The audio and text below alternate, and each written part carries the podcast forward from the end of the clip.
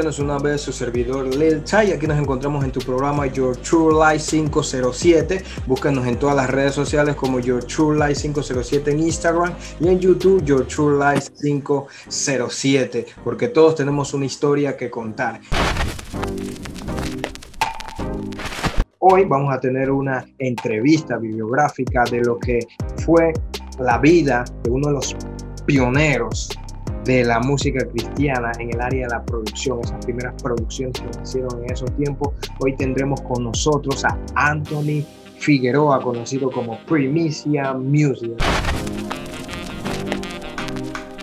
La verdad que dándote las gracias, sobre todo por el, por la oportunidad que nos das, pues, para que la gente conozca el trabajo que hemos realizado por tantos años. Amén, amén, de verdad el honor es mío. Y bueno, yo creo que la gente quiere saber un poco de su historia, así que vamos a iniciar. Eh, a mí me gustaría que usted no, nos hablara a toda la audiencia un poco sobre eh, su niñez, su adolescencia. Bueno, mi, mi infancia creo que fue una infancia bastante normal. Eh, yo crecí, y digo normal porque me identifico con un montón de personas, de jóvenes, niños, viví, nací en un hogar donde estaba la figura de mi mamá solamente, pero a la distancia la figura de mi papá. La verdad que, la verdad que a pesar de que no vivían los dos juntos, siempre estaban ahí y, se apoyaban en, el tema de mi educación. Pues crecí en Betania, en los Libertadores. Eh, ese fue mi barrio. Es mi barrio todavía en los Libertadores. en Betania. Sí, eh, mí me gusta el básquet, así que siempre estaba en el en Villa Cáceres, lo que le dicen de que el gueto de Villa Cáceres, yo siempre estaba por ahí abajo con todo ese poco de, compañeros, amigos, amistades. Eh, ese era mi ambiente. Los Libertadores, Villa Cáceres, crecí en ese ambiente y en verano viajaba a Chorrera estaba con mi familia por parte de mi papá, pero sí, sí crecí en, un hogar donde, donde siempre se me habló la palabra de Dios. Mi mamá es evangélica desde, desde que la conozco. Eh, siempre me inculcó la palabra de Dios. Como todo adolescente, ya cuando entré en la adolescencia, como toda adolescencia, eh, adolescente, me, voy mucho por el tema de la música, me gusta mucho, mucho matado el rap, el hip hop, eh, Dr. Dre y toda esta gente. Entonces me iba con ese ambiente, pero la música se mantuvo. O sea, la verdad que no me fui muy apegado al deporte. En, un tiempo jugué béisbol, eh, representé a Panamá Oeste en béisbol, eh, me alejé un poco del deporte. Me, me mata la música.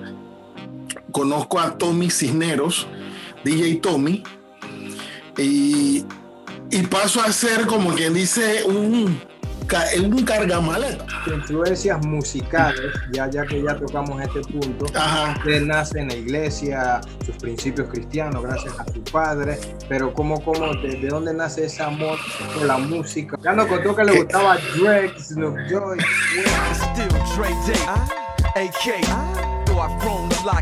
Te puedo decir, yo usé los pantalones al revés como Chris Cross. Como Chris Cross, usé, me acuerdo que me gustaba Naturally, Naturally by Nature.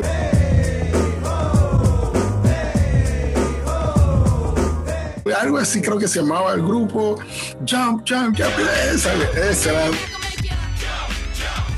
Tenía como, como seis años y esa canción estaba súper pegada. Sí, la verdad, la verdad que, que eso fue mi, lo que más me, gustó de la música, me fue llevando, me fue llevando el género, la música. La, verdad que de niño, niño, bien niño, no existía eh, eh, el reggae como tal, sino sonaba más a calixo y esas cosas, ¿no? Ya después, ya podía tener como 13 años, por ahí fue que comenzó a sonar eh, el reggae de Jamaica pero ya siendo un adolescente, 17 años, entre 17 y 18 años, es que me atrae el tema de la música. yo recuerdo que, que, nosotros asistíamos a la iglesia, el centro misionero cristiano que queda ahí frente al bosque. Eh, ahora mismo el, el, pastor Clark, pero antes había otro pastor, no recuerdo el nombre, era, yo era muy chico para esa época, pero sí, sí asistía bastante a esa, a, esa, a esa iglesia y allí me encontraba con otros muchachos que sí les gustaba el rap. Entonces era como la conversación después del culto y antes del culto, ¿no? Que sí, que el rap, que este cantante, que mira que me gusta esto. Y por ahí me fui. Por ahí me fui. Eh, y ahí en el, en el, como digo, en el andar de la vida, conozco a, Tommy Cisneros, que, que pasa a ser como en parte un mentor en la parte de DJ de, ser DJ, de, de, saber mezclar, de cómo colocar la música. Entonces yo, él no era cristiano, bueno, hoy sí es cristiano, pero antes en esa época no era cristiano. Entonces me fui alejando de, de los caminos del Señor y me fui enfocando más en lo que era en temas de discoteca, baile, porque, porque me fue empujando el tema de la música, ¿no? Me fue llevando, me fue llevando hasta que, hasta que quedo eh, trabajando con él como apoyo, prácticamente nos hicimos mejores amigos, o somos mejores amigos, y, y, nos, y yo estaba, cuando él se movía, me movía yo, y él tenía una discoteca que se llama Top One, o se llamó en ese momento Top One, él lo, él lo trabajaba con el papá, el señor Pansy, y, eh, eh, y él eh, la esposa también, la mamá de Tommy, entonces ahí yo me metí como en el equipo de trabajo y es donde yo conozco todo el proceso musical. Ahí es donde yo tengo contacto con los productores, contacto con los cantantes, contacto con la gente, los bailes, viendo cómo, cómo se arma una discoteca, todo ese proceso, güey, de lo que es la música. Wow, wow, de verdad es, impactante escuchar eso, ya que, o sea, realmente en esos tiempos todavía no, no había nacido la música cristiana, o tal vez estaba en mm. inicio, pero Dios empezó a usar personas en, áreas seculares y, usted fue aprendiendo tanto, y entonces así es como se da de que ustedes, junto con otras personas, eh, llegan a ser esos pioneros, ¿no? Utilizando ese talento para lo de Dios, ¿no? Sí, sí, eso, eh, la verdad que te digo algo, o sea, te involucra tanto. Yo no, yo no me di ni cuenta cuando yo quedé, trabajando en emisoras, emisoras eh, seculares. Yo trabajé en, la FM 99, trabajé en, Exitosa Super Cuba, es la misma cadena. Quedé trabajando en una que se llamaba Futura, Futura Estéreo la verdad que me involucré tanto en, el tema de música, pero como, tú sabes, yo hoy día yo lo veo como fue como un paseo que me permitió hacer el Señor. Él tenía un propósito. En, ese camino yo, yo conozco a, Carlos Correa, que es uno de los, de los grandes productores de música, eh, de los inicios de la música, lo que es el reggae en español y me involucro más, mucho más en, en, el proceso, porque ya ahora ya lo estaba viendo de cerca, ya de, lo que es la misma producción, todo lo que conllevaba en esa época hacer un disco, porque hacer un disco en esa época no era tan fácil. Entonces... Exacto. Exacto, exacto. Era algo impresionante. Como, como siempre decíamos, ahí es donde se salían los verdaderos. Ahí no existía autotune, ahí no existía eh, eh, programas, efectos. Espérate, no, ahí era comienza de nuevo, comienza de nuevo y pega y pega y pega y pega y vas pegando y corta aquí, le pegabas con T y el reel y sigue grabando. Y cuando grababa, se grababa en data igualito. Así que eh, el proceso era, era bonito, todavía sigue siendo bonito, pero ya de otra forma. Ok, verdad, impactante esta historia de, de, tus inicios en la música, en lo que es la producción y todo lo demás. Ahora cuéntanos cómo es que después de la discoteca, después de, de trabajar con grandes productores seculares que, después de aprender tanto, de consumir todo, todo eso, eh, ¿cómo es que llega esto a, la música cristiana y cómo es que usted da ese paso convirtiéndose en uno de los primeros productores, eh, haciendo uno de los primeros CDs, según tengo entendido, estaba el Message y estaba el de Primicias, que fue realizado por, por usted, si, si no me equivoco. ¿Cómo es que usted se adentra a ese mundo cristiano y se convierte entonces en uno de los pioneros de la música cristiana? Wow, mira, wow. Recordar, recordar todo esto es, de gran bendición. Mira, este, recuerdo que estaba en un baile, en, un, en una discoteca, eh, era un sarao eh, intercolegial que hacían en una plaza donde está el PIEX de Vía España. Al lado estaba Deportes Jimmy arriba quedaba la plaza esa. Era, era, era, una sala de baile. Y se hacían intercolegiales ahí. Te estoy hablando como en el año 98, por ahí, 98, ah, el año 98, 1998. Y estaba yo tocando como DJ en, el baile y hablo con el otro DJ y le digo, voy a, a, comer algo, mientras sigue el baile aquí, tú quédate en los controles, yo voy a comer algo. Y bajo a, a comer algo en, estos carritos de chichero y estas cosas, pero en lo que voy caminando por la pista, veo a estos muchachos de la escuela, tú sabes, en, esto, en estos bailes así todo eróticos, así viendo menores de edad en estos bailes eróticos.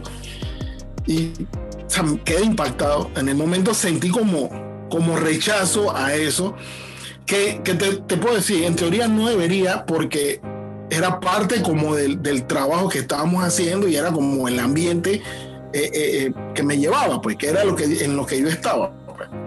Entonces, pero en ese momento que yo voy bajando a, comer algo, veo esta escena y, y siento un rechazo a esa escena bajo y magníficamente en el chichero, el señor que, está, el, que estaba vendiendo las empanadas y este asunto, tenía en su radio una prédica de el pastor Edwin Álvarez, del apóstol Edwin Álvarez. Y el pastor predicaba y yo estaba pidiendo mi empanada y mi cuestión, pero me quedé ahí escuchando la voz del pastor dicho sea de paso, en, algún momento de, mi niñez con mi mamá, nosotros asistimos a Osana cuando quedaba en la tumba muerto. Entonces yo reconocí la voz de ese pastor, del pastor Edwin, y yo me quedo comiendo la empanada y lo, lo que había comprado, pero me quedo escuchando la prédica del pastor. Y en la prédica del pastor, el pastor dice si tú no abandonas ese camino, mira que lo recuerdo, si tú no abandonas ese camino, tu descendencia lo sufrirá. Y cuando él dice eso, yo me quedo pensando, wow, el hombre está tirando palabras y me quedé escuchando, pero no entendía bien. Y vuelve y él lo dice, y ya llega un momento donde él dice, tu hija que aún no ha nacido terminará igual que esa juventud que hoy tú insista al pecado. Cuando él dice eso, yo siento en mi corazón como, como una presión, como, como, como cuando tú corres bastante y te cansas, que sientes como agotamiento. Y yo y yo le digo, le pregunto al chichero, ¿quién es él? Y él me dice, él es Edwin Álvarez, el pastor Edwin Álvarez. Y yo, oh, sí, yo lo, le reconocía la voz, pero no recordaba el nombre. Y él, así, ah, él es de aquí, Osana, la iglesia está cerca. Ellos tienen una iglesia aquí en la cresta. Y yo le digo, ok, el hombre está, está diciendo bastantes cosas y, y me, me, está tocando. Pero yo decía, eso no es para mí, porque yo tenía dos hijos varones. Entonces yo decía, eso no es para mí, ¿sabes? Yo tengo dos hijos varones, así que la niña que él está mencionando no, no, no es para mí, pues. Pero está hablando de la descendencia y todo el asunto, entonces me quedo con eso. Y cuando yo llego, que regreso de nuevo a la, a la sala a seguir trabajando, vuelvo a ver estas escenas y a mí me da como, como que, como cuando tú comes algo y te cae mal, ya tú no te, ya yo no me sentía bien en ese lugar. Ya yo, ya algo estaba como actuando dentro de mí. Y yo agarro mi maleta de, de, CDs, voy acomodando todo y le digo al DJ, hermano, eh, quédate aquí, yo me voy, yo no me siento bien. Comí algo, me cayó mal y no me siento bien, yo, yo, yo me voy, quédate tú aquí. Y el, y el dueño de la discoteca, que fue el que nos contrató, me dice, ¿qué te pasa? Yo no me siento mal, yo me voy. Yo el, el hombre me paga y las palabras, Lili, él me dice, sé que más nunca vas a regresar a esto. Tú no eres para esto. Así, él me dice eso. Y él me paga todo el baile completo como, como, cual, como si hubiéramos terminado todo el baile y yo me retiro, pero yo no me voy para mi casa yo me voy caminando de ahí hasta Osana, varón. Y cuando, ahí, cuando yo llego a Osana, me recibe la hermana Osiris. No, yo no, no sé si tú, has llegado, tú llegaste a conocer o, la conoces, la hermana Osiris. La hermana Osiris me abraza como si me conociera de hace muchos años, que, ah, ¿cómo no, Tony? Yo te conozco. No, me abraza y me dice, esta es tu casa, bienvenido. Y allí él, ella me lleva dentro del templo y es ahí donde yo recibo palabra de, de parte de Dios y comienza ese proceso. Dios tenía un plan, Maro. Dios tenía un plan perfecto, bien maquinado, bien armado. Sigo contando. Servo, yo conozco en ese, en ese, en ese culto, conozco a un, a un hermano que se llama Benji. Benji era el técnico de operaciones del canal Enlace. Enlace de aquí a Panamá. Y ellos quedaban al frente, ahí en el Dorado, donde está el Banco Nacional, creo que es el que, que en, ese, en esa plaza, no recuerdo el nombre de la plaza. Y él me invita, en, la conversa y la cosa, yo le digo, no, yo soy DJ, mira, y, eh, tú sabes, maneja consolas. Sí, claro, como no, mira. Te invito a que vayas al canal porque yo necesito un sonidista. Y el hombre me lleva a trabajar al canal y ahí, ahí en ese canal es donde yo conozco al pastor Orlando Quintero del Ministerio Apostólico La Unción. Porque el pastor Quintero tenía un programa de, predicación en la mañana. O sea, cuando yo, yo llego a hacer el programa con él y yo voy a hacerle el, sonido del, del programa, es donde yo comienzo a tener contacto con el pastor Quintero y el pastor Quintero me muestra sus planes y, me, y me presenta todo lo que, lo que él tiene planeado, ¿no?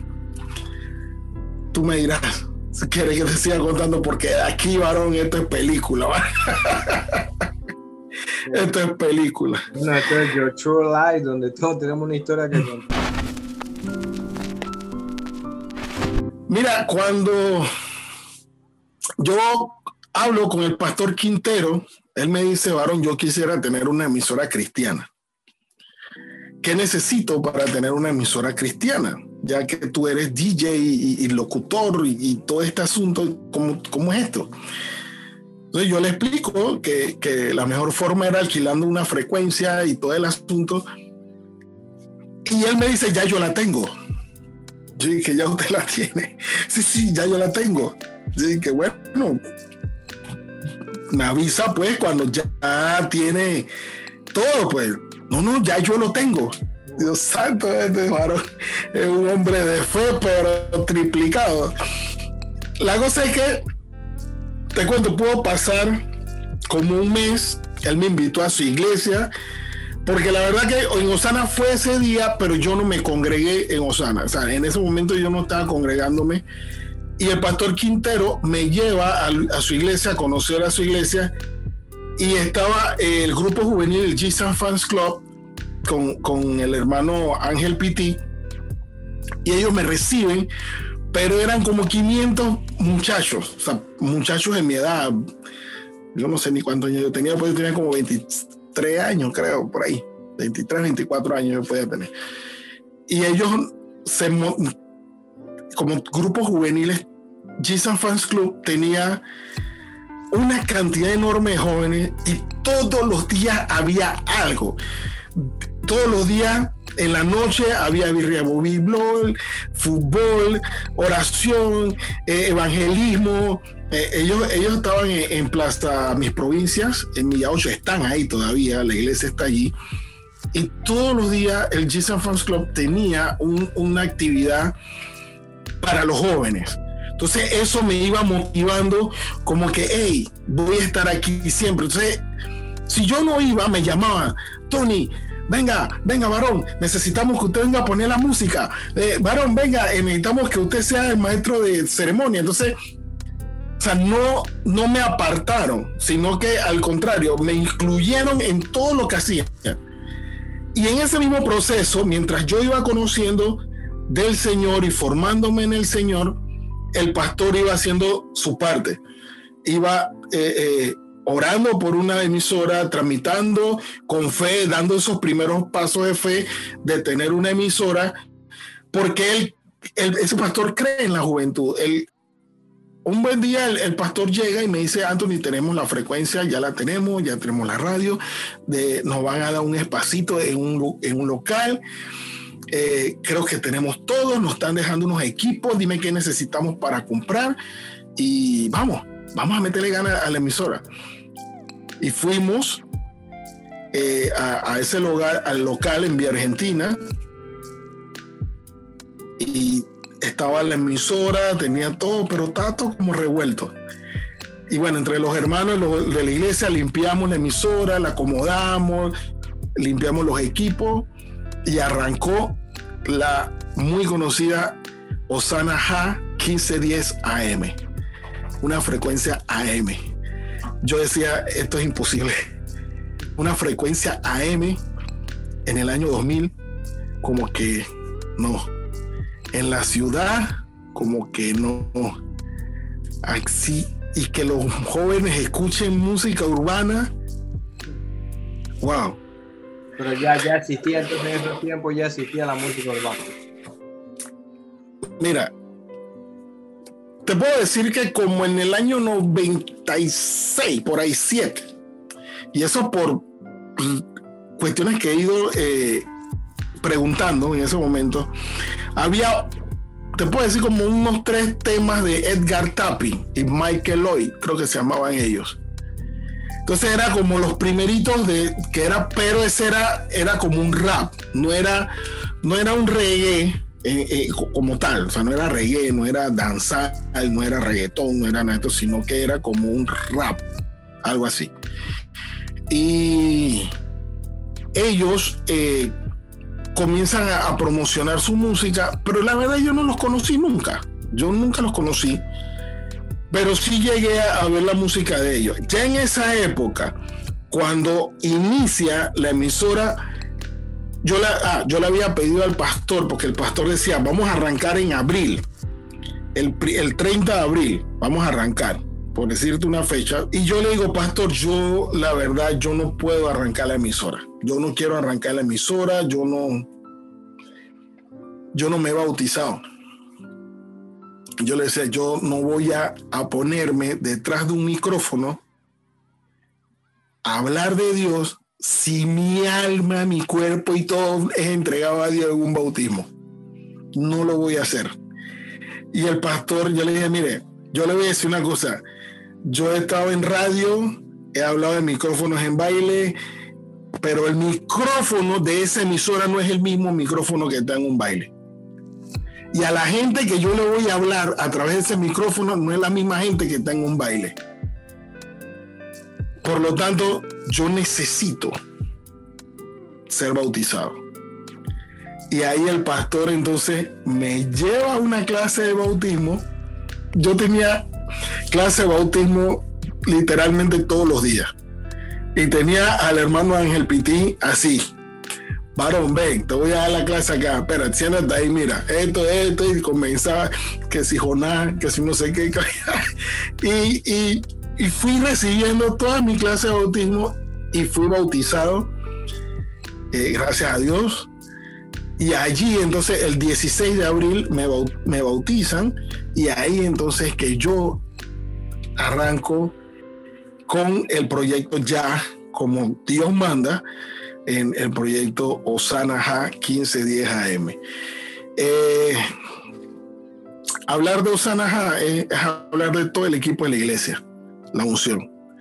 Es hablar de, de, José Castillo, Junito, de hablar de Carlos Rodríguez, eh, Carlos Goxon, es hablar de, de Ángel Pití, es hablar de, de Jorge Zurdo, el Peluca, que eran los nombres de los, de los muchachos, es hablar de todos, porque ninguno era locutor, yo era el único locutor y, registrado con licencia de locución, todo, pero ninguno de ellos sabía de radio, ninguno, pero tenían un espíritu varón, o tienen un espíritu, porque por ahí andan todavía que no paran, enorme, y ellos querían aprender, querían saber cómo se trabajaba en radio, y yo simplemente viendo la frecuencia, y dije, ¿saben qué?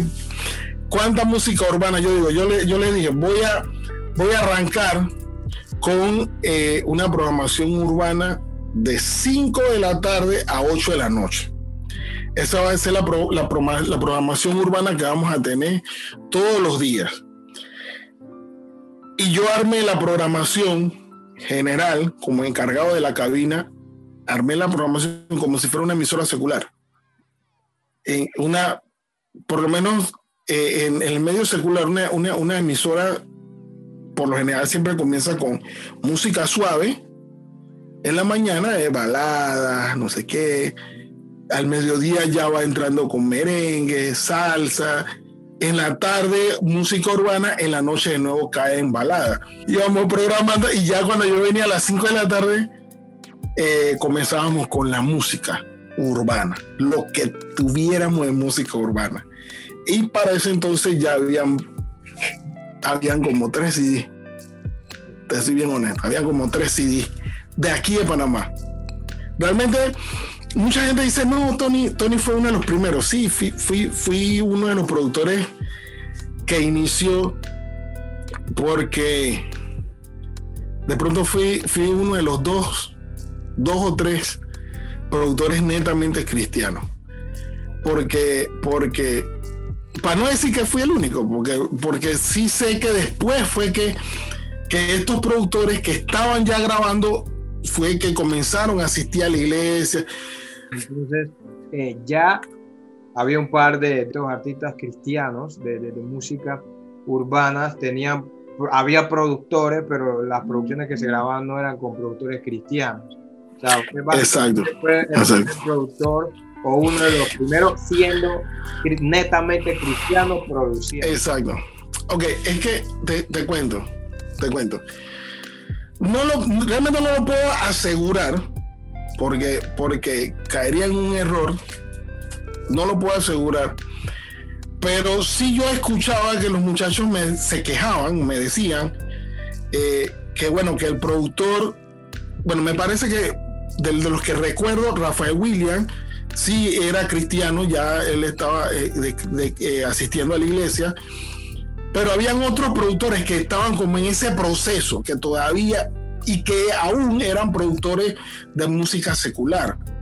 Entonces, cuando ellos llegaban a la emisora con su música, porque a veces uno, de ejemplo, llegaba uno con un sencillo, y lo llevaba a la emisora, varón, mire, eh, anoche grabé esta, eh, esta canción, andó un varón y me, la, y me la trabajó, me la mezcló, me la masterizó, me la dobló y, yo quiero que ponerla acá. Y, y, la verdad que en ese momento, tres horas de programación de música urbana son 60 minutos dividido en cinco, o sea, en tres, ¿comprende? Entonces, en una hora ¿Cuántas canciones de tres minutos yo podía poner? Entonces a veces me aparecían canciones hasta de dos minutos y medio. Entonces llegaba un momento en la programación donde ni siquiera me daba cuenta y repetía la misma canción. Porque no teníamos mucho material. Entonces, Funky, que era uno de los primeros, Funky solamente había sacado la producción Funky Town, la que grabó en Rusia. Era la primera producción, estaba recién abierto. Me acuerdo que me lo llevó CLC, CLC Libro, CLC era la, la, librería. Me, la regaló eh, CLC y me da el, disco de Funky Town. Y esa era la música de Puerto Rico que nosotros teníamos. Ahí no había Alex Zurdo, no había más nada. Después fue que llegó algo de Manimontes, pero Funky fue que se complementábamos con Rookie, porque en ese tiempo Rookie estaba asistiendo a Ejército de, Dios, de, el Ejército de Dios, del pastor Carlos Morales. Sí, sí, Ejército. entonces él estaba asistiendo ahí y nosotros comenzamos a utilizar la música, dos que tres canciones y cuatro canciones que él tenía, que era de Fórmula Cruda, me parece que era producción, no, no recuerdo bien. Creo que es de, de, una de las producciones de él y comenzamos a sonar la música cristiana del rookie. Así mismo agarrábamos lo, que tenía Nando Boom y lo sonábamos. Pero Nando Boom no tenía un reggae, Nando Boom tenía salsa. Nando Boom tenía, sonaba como a merengue así. Y Nando Boom no era reggae. Entonces Jeffrey Donaldson, que también tenía tema, tenía adoración. Adorarte en la mañana de madrugada. Yo me acuerdo. Entonces, él tenía temas de adoración. Entonces, no teníamos material urbano. Los hermanos lo llevan y ahí es donde ellos nos decían, no, que mira, que lo que pasa es que este varón es cristiano así, él está asistiendo, pero todavía le falta. Entonces, yo decía, wow, hacer una producción pero decirle a un productor secular que es amigo mío, que ha hecho producciones, decirle que me grabe una producción sería como a, lo mismo, porque le estaría diciendo a un productor secular que grabé cantantes cristianos. Yo sabía el proceso de producción, mas no tenía el conocimiento pleno en edición de, de la producción. Entonces, me encuentro a un hermano, Donaldo, Donaldo, que yo le decía muela, siempre le he dicho muela, y bueno, eso es lo malo de decirle a la gente, llamarlo por sus apodos, porque después está en problemas. No te acuerdas el nombre, pero se llama Donaldo, o, o, sí, Donaldo, me parece, me parece, muela pues. Entonces, muela a mí me dice, varón, él, él asistía a un, a un, templo que estaba en Perejil que se llama Mundo Diferente. Y él me dice, varón, yo, yo lo puedo grabar. Y yo digo, ok, perfecto, ya tú eres cristiano, tú puedes grabar. Y, esto, y él me dice que, pero varón, usted sabe que el siervo necesita ser bendecido. Y yo le digo, wow, gloria a Dios, vamos, varón, vamos, porque yo lo que necesito es música en la emisora. Y en eso hablo con el muy conocido siervo de Dios, pastor y famoso, Giovanni Dunn. Me fui a la oficina de Giovanni Dunn ahí en el 99, que ya no está, en el 99 de San Miguelito. Giovanni Dunn en ese, en ese momento, en ese tiempo, eh, tenía su trabajito de, de, raspado y esa cuestión. Y yo hablé con él y dije, varón, yo tengo al hermano el hermano dice que te conoce, que son conocidos y creo que podemos comenzar a trabajar ahí porque él es cristiano. Y Giovanni Dunn, el pastor eh, Samuel, Jesús, eh, de, los, de los que estaban ahí. No, bueno, Warrior todavía no había ido en ese grupo, pero fue Samuel, fue el pastor, eh, fue Jesús, que era Jesús y Samuel, era el dúo Giovanni Gemel Merritt. También fue esa vez y grabaron parte de, la producción de Jesus Prime Time. Ese era el primer CD. De ahí es donde arranca realmente el proyecto. pido por usted. En parte, porque Donaldo había hecho la otra parte. O sea, Donaldo grabó una parte y yo, entonces, claro, ya Donaldo estaba ahí. Donaldo me decía, varón, mira, cada canción te va a costar tanto. Y yo le varón, ore, ore para que esto se haga realidad, varón, porque la cosa está difícil. Pero bueno, eh, eh, eh, Donaldo es una bendición, es un, muelita, muela. Él es una bendición y, él al final no, terminó, no me cobró, no, no le cobró a nadie. Y fue, él fue la siembra de él en el proyecto y él hizo la mitad del disco, pero yo estaba ahí pirateando todo lo que él estaba haciendo, obviamente.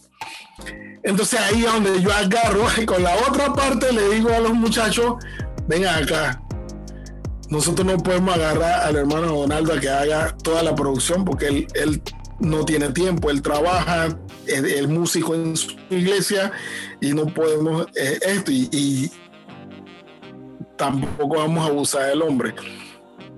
Entonces los muchachos, que en su mayoría eran muchachos de barrio, pelados nuevos, 17 años, no tenían trabajo, no tenían más cosas, sacar dinero para pagar una producción era prácticamente eh, eh, que no se iba a poder lograr. Pues. Y ellos lo que hicieron fue que se reunieron, me dijeron, bueno, varón, vamos a trabajar contigo. Y yo hablé con el pastor Quintero, Orlando Quintero, y él me dice, mira, Tony, lo único que yo tengo es la computadora donde yo escribo mis prédicas. Si eso te sirve, listo. El problema es que yo termino de escribir mi prédica a las 8 de la noche. Si tú te quieres quedar aquí después de las 8 de la noche, esa es cosa de usted.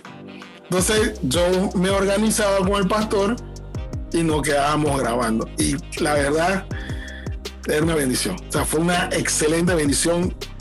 Yo compré, bueno, conté con micrófonos de la emisora y las cositas que teníamos en la emisora. Armamos un pequeño estudio en la oficina del pastor porque el estudio era la oficina del pastor. Y ahí fue que grabamos la segunda parte del CD Jesus Prime que es más que todo la parte, eh, el ritmo lento, ¿no? De reggae, el ritmo lento de reggae. Y, y la pista me la encontré en un.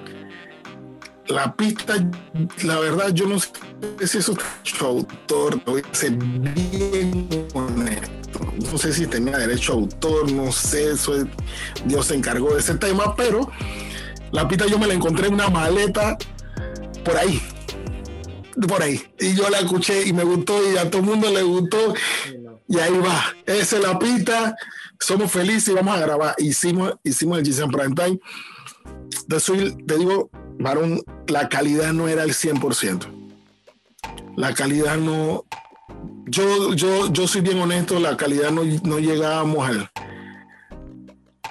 ni al 60. El trabajo de Donaldo, el trabajo de Donaldo estaba en 80, pero mi trabajo estaba como en 40. pero te digo la verdad, el Señor hizo su parte. Nos dimos cuenta que los jóvenes se. Salió, salieron otras producciones. Ok, cuando comienzo, con, este tema de Jesus Prime Ya estaba Message, como, como te comenté, ya estaba el, disco Message de, del pastor eh, Rafael William, el hermano Rafael William, y eh, si no me equivoco, estaba una sola voz, me parece, que era el disco Una sola voz. Luego de ahí, ah, y estaba, eh, eh había sacado el Evangelio pero no, eso, es lo que decía, no lo estaba haciendo Rub. Lo hizo como productor, pero no era, no era el del proyecto. Era otro varón el del proyecto.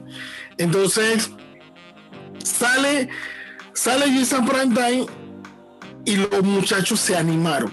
Ya tenemos una emisora, ya tenemos tres horas de programación diaria, todos los días, tres horas de, música urbana cristiana. Entonces necesitamos música. Entonces ya todos los hermanos se activaron. todos los, ministros que quizás estaban en su casa y, no, ya entonces era, era una fila, varón, era una fila de muchachos que llegaban a la emisora en las audiciones. Wow. Enorme. Era interminable.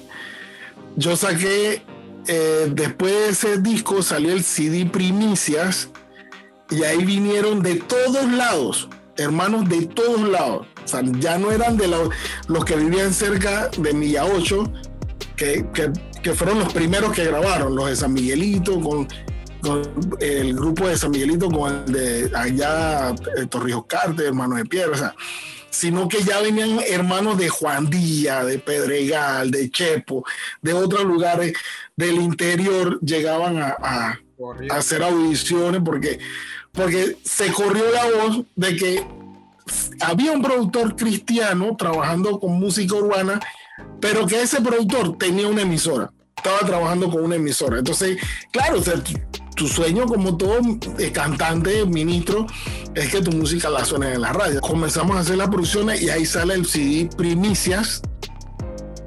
Sale el CD Primicias en ese CD canta también, eh, me parece que canta Giovanni Dunn también, Gemel.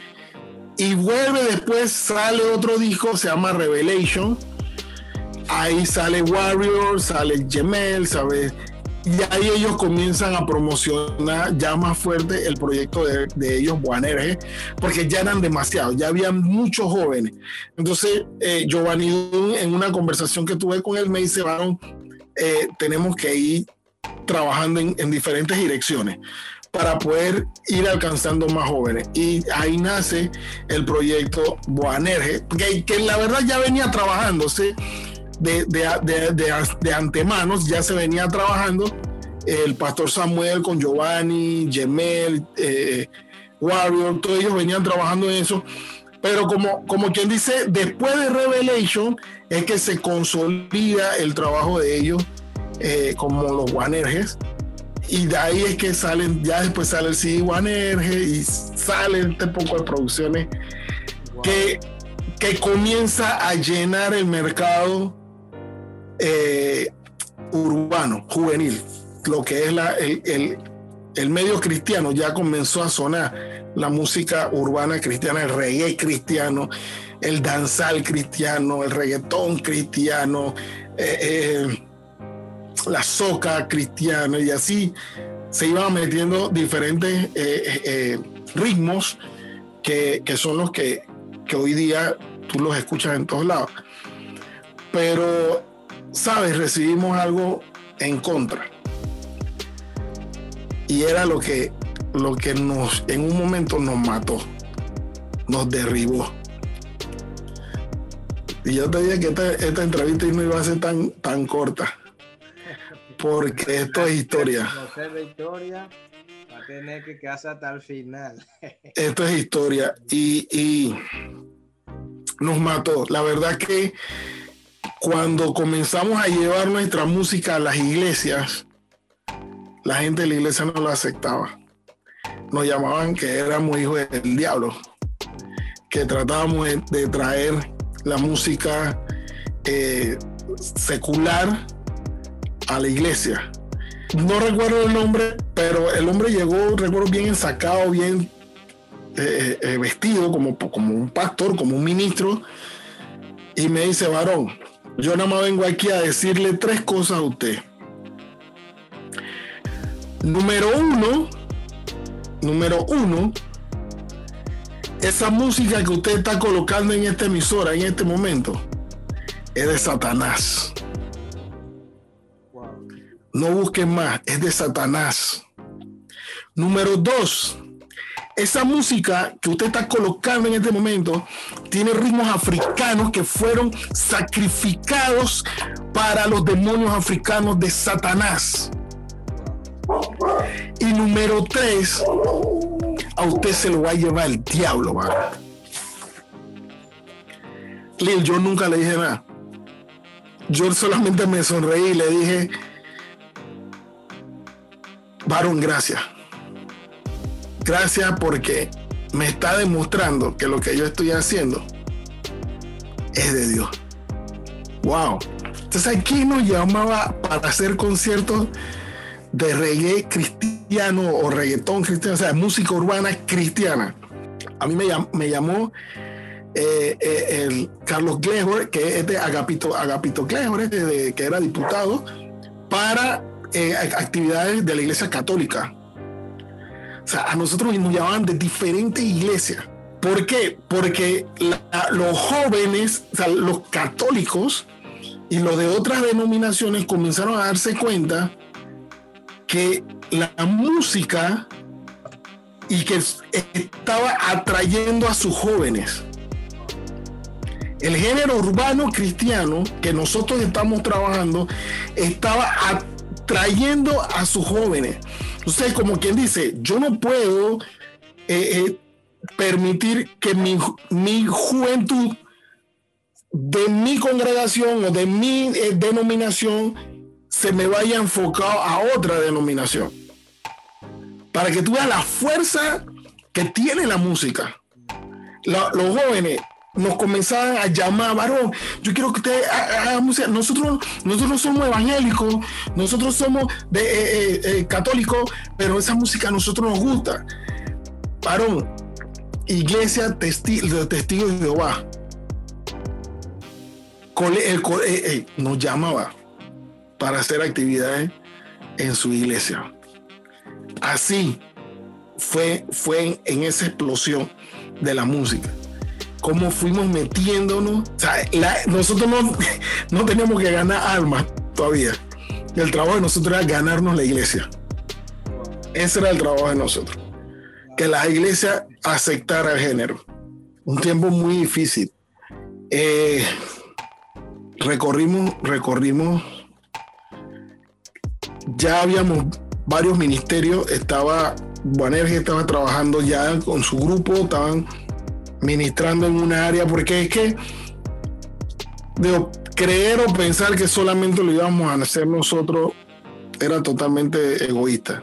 Cada uno iba trabajando en, su proyecto y haciendo el trabajo de evangelismo en, las diferentes iglesias. Eh, eh hizo un bonito trabajo en el área de San Miguelito, bien fuerte. Eh, yo la verdad que siempre le doy gracias a Dios por, el trabajo que hizo el pastor Samuel en esa área, en San Miguelito. Le dio bien duro eh, en el trabajo evangelístico y nosotros no, nos movimos más fue para el interior. Nosotros agarramos el interior, varón, Chiriquí, agarramos Los Santos, Herrera, y Cocle, andamos, nosotros nos, metíamos en unos recovecos, varón, difícil de salir. Uno de los apoyos más fuertes que tuvimos en esos viajes del interior fue el hermano Joaquín de Gracia. Acá en Panamá ya nosotros nos sabíamos mover, pero en el interior no era fácil, varón. y mover tantos muchachos, porque no era que no íbamos uno y dos, no íbamos todos. Yo decía, si va uno, van todos. Todos tenemos que ir. Y, nos tocó ministrar y llevar, más que todo esa, esa, tocar la puerta de las iglesias y decirles, ¿sabes que existe un género urbano para la juventud? La juventud tiene una opción, la juventud tiene una, una, un género que quizás en el mundo se utiliza de una forma, nosotros lo podemos utilizar de otra. Y eso, eso fue lo que, lo que fuimos a hacer en, todo, en, la, en, la, en las montañas y en el interior. Wow, de verdad impactante cada una de, estas historias, de estas anécdotas. Actualmente sabemos que usted tiene su estudio. Sí, actualmente eh, sigo trabajando con varios ministros. Ah, eh, tengo ministros en Colón, Alfredo Robinson, eh, acá en Panamá hay, varios ministros de acá de Panamá que, todavía están trabajando conmigo. Eh, la verdad que la música ha cambiado, el sistema de trabajo ha tenido que cambiar también. Eh, ya nos sacamos recopilaciones de bastantes canciones, sino que vamos trabajando sencillo por sencillo. y los hermanos están ahí, están dándole, he trabajado con varios ministros del extranjero, de República Dominicana, Venezuela, eh, de Estados Unidos, el hermano William, he trabajado con varios y la verdad que ha sido de gran bendición. La música ya, yo les comenté, ya, ya no es la iglesia, ahora ya el enfoque no tiene que ser la iglesia, el enfoque tiene que ser el mundo. Tenemos todas estas plataformas que nos permiten llegar al mundo con un solo clic. Así que eh, el enfoque no puede ser la iglesia, el enfoque tiene que ser el mundo. Vamos a llevar nuestra música eh, al mundo, que, que escuchen que, que, en Panamá se hace buena música eh, para el Señor y que el, mundo lo escuche, el mundo conozca Panamá también en lo que es el género cristiano urbano. Amén, amén, de verdad, muy agradecido por esta entrevista. Eh, aquí abajo van a poder ver las redes de, de lo que es aquí nuestro hermano, nuestro licenciado en producción, Tony Primicias. Y ya ustedes saben también cualquier producción que, que quieran grabar canción ya. Este es uno de los hombres con, con gran experiencia, con gran trayectoria. Así que eh, de verdad eh, nos despedimos de tu programa Your True Lives, donde todos tenemos una historia que contar. Y hoy tuvimos con el licenciado Anthony Figueroa, Tony Primicia. Así que bendiciones, varón. A la orden, estamos a la orden para todos los ministros que, que quieran presentar su talento a Dios. Eh, contácteme en mis redes sociales, ustedes me pueden contactar. Yo soy puertas abiertas para trabajar y a mí me encanta esto. Servirle a Dios con mi talento es lo que, lo que me mueve. Así que a la, cuando usted quiera, solamente contáctenos y nos ponemos de acuerdo y le metemos ganas al, trabajo para Dios. Gracias, Lil, eh, por el tiempo que has, tenido en, en, la entrevista y, me siento agradecido con Dios por todo esto.